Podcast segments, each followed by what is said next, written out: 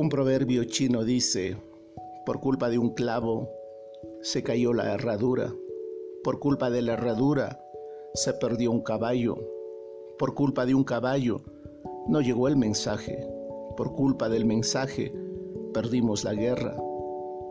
O muchos pueden decir, la culpa es de todos, mal de muchos, o generalmente consuelo de tontos.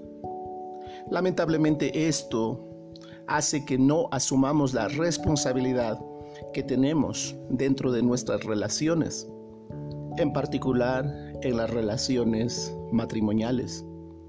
Todos son culpables menos nosotros. Asumimos la posición de víctima, pero descuidamos que en la relación podemos ser en un momento víctimas, pero pasamos también a ser victimarios. Aún en la palabra de Dios encontramos en el libro de Génesis que Adán culpó a la mujer, la mujer culpó a la serpiente y el pecado se perpetuó. Cada uno de nosotros tenemos responsabilidad.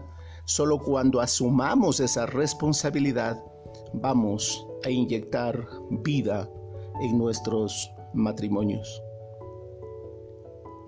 El asumir la responsabilidad quiere decir, debo pedir perdón.